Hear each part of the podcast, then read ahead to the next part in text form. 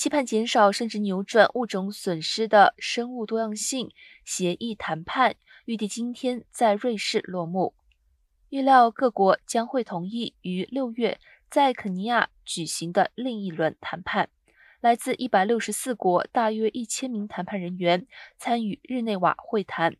这原本会是联合国生物多样性公约缔约方大会于中国昆明举行前的最后一次谈判。这份协议的架构有机会成为二零一五年巴黎气候协定的生物多样性版本。但运动倡导人士对于谈判进展缓慢表示遗憾。